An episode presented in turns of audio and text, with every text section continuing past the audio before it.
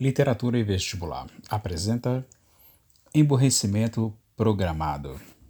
O currículo oculto da escolarização. Emborrecimento programado o currículo oculto da escolarização obrigatória, é, ou seja, apresenta o debate atual sobre termos em um currículo nacional e que é uma farsa. Já temos aí um currículo oculto cujo objetivo é emborrecer e nenhuma mudança nos conteúdos pode reverter seus efeitos macabros. As escolas ensinam exatamente o que pretendem e o fazem muito bem. Elas são um mecanismo de engenharia social e está na hora de encararmos o fato de que a escola obrigatória é nociva para as crianças e que fazer remendos não resolverá o problema. A culpa é dos professores ruins ou da falta de investimentos? Injetar mais dinheiro ou mais gente nessa instituição doente fará apenas com que ela fique ainda mais doente. Se queremos mudar o que está rapidamente se transformando num desastre de ignorância, temos de compreender que a instituição escola serve para escolarizar, mas não para educar, e que educar e escolarizar são termos mutuamente excludentes é urgente ignorarmos as vozes autorizadas da televisão e da mídia e recuperarmos as premissas fundamentais de uma verdadeira educação. Quem fala isso sobre a questão do emborrecimento é justamente né, o grande autor americano que traz né, neste livro do emborrecimento programado John Taylor Gatto. Foi professor né, por mais de três décadas de sua vida e afirma categoricamente que a lógica do pensamento escolar é de que é melhor sair da escola com um kit de jargões superficiais derivados da economia, sociologia, ciências naturais e assim por diante do que com entusiasmo genuíno por um assunto Emburrecimento Programado é um livro que dá todas as razões para que tiremos nossos filhos das escolas, pois é melhor receber educação, né, ou receber educação nenhuma do que receber um treinamento apenas para fazer parte do sistema como mais um no meio da massa. Muitas pessoas, segundo o autor, é, têm dificuldades de enxergar porque nossa rede de escolarização formal não deveria aumentar. Creio que um dos motivos seja não compreenderem a diferença real entre famílias e redes operacionais. Quem admira a instituição a escola geralmente admira as redes operacionais e enxerga seus benefícios, mas ignora seu aspecto negativo. Redes operacionais, mesmo as boas, esgotam a vitalidade das famílias, promovem soluções mecânicas para problemas humanos para os quais somente um lento processo de autoconhecimento e cooperação traria soluções duradouras. John é um gênio da linguagem irônica, abre um parênteses aí com fins lucrativos, tal qual o é Anthony Solem, autor do livro Dez Maneiras de Destruir a Imaginação de Seu Filho. A diferença entre a ironia de Anthony e de John é que Anthony se passa por um instrutor que tem como objetivo lhe ajudar a destruir a imaginação do seu filho, para que, sabendo o que não se deve fazer, aprendemos ou aprendamos como fazer o contrário, ou seja, enriquecer o imaginário de nossas crianças. Já o John diz que ah, o lado, ou por outro lado, né, nos dá o processo a passo a passo, ou seja, seguido por todos os profissionais da educação, para que as escolas do mundo inteiro funcionem como funcionam mesmo que estes profissionais ou que estes profissionais não enxerguem isso.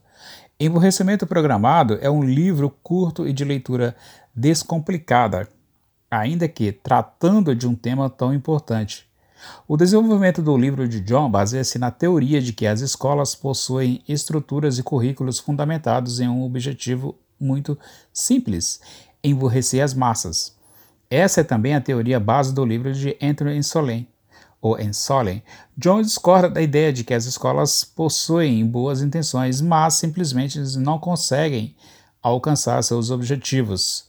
Para ele, está claro que os resultados obtidos pela escolarização das massas é alcançado todos os anos, pois, em suas palavras, A Liga tem pouca utilização para centenas de milhões de indivíduos autossuficientes que pensem criticamente, sejam capazes de dialogar e que determinem suas próprias necessidades individuais ou comunitárias, independentemente da sedução e do domínio da Liga. Ou seja, o objetivo das escolas nunca poderia ser capacitar as mentes humanas para pensarem individualmente, se é esse né, o exato é, oposto né, de sua necessidade. No primeiro capítulo do livro, John nos apresenta as sete lições que todo professor ensina aos seus alunos através de suas aulas. A primeira delas é a confusão, pois não há nenhuma conexão entre os milhares de assuntos que são ensinados. Há informação em excesso e nada que as conecte entre si. John fala que o ser humano busca sentido e a educação escolar não os proporciona isso.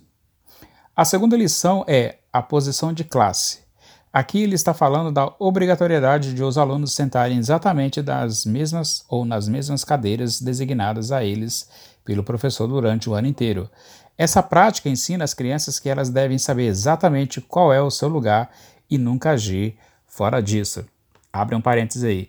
É bem conveniente para líderes terem súditos que acreditem nisso, não é mesmo?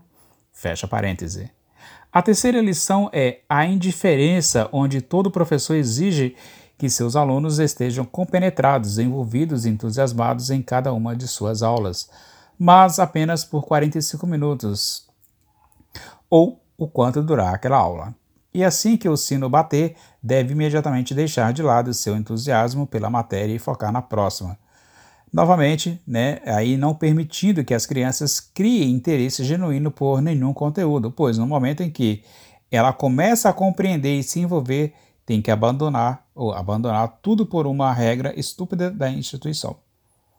A quarta lição é a dependência emocional. Nesta lição ou nessa lição, o aluno aprende através dos direitos cedidos ou revogados conforme a vontade do professor que ele é dependente da aprovação do professor, seja no âmbito educacional, em suas notas, ou no âmbito pessoa, em seus relacionamentos dentro da escola. A quinta lição é a dependência intelectual. Esse tópico nos mostra como os alunos são condicionados a depender de algum superior, sempre né, lhe dizendo o que deve ou não deve fazer. Essa dependência leva-os a serem adultos que acreditam serem ou sempre né, precisar de alguém mais instruído que eles para direcioná-los e dar sentido às suas vidas.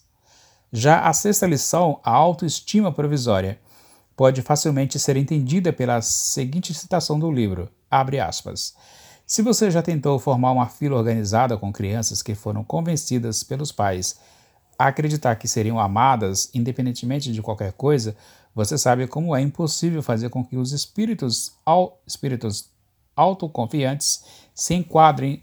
Nosso mundo não sobreviveria a uma grande quantidade de pessoas confiantes por muito tempo. Então eu ensino que o respeito próprio de uma criança deve depender da opinião de um especialista. Meus alunos são constantemente avaliados e julgados. Fecha aspas. A sétima e última lição é: não é possível esconder-se. As escolas ensinam essa lição a não possuir espaço algum com privacidade no prédio. Não há um local sequer onde se possa ficar sozinho ou fazer algo sem que ninguém veja.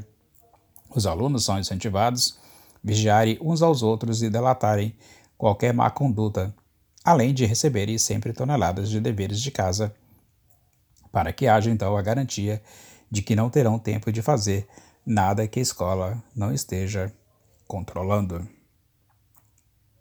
Esses são só alguns dos pontos que Joe usa para esclarecer o fato de que as escolas modernas estão fadadas ao fracasso.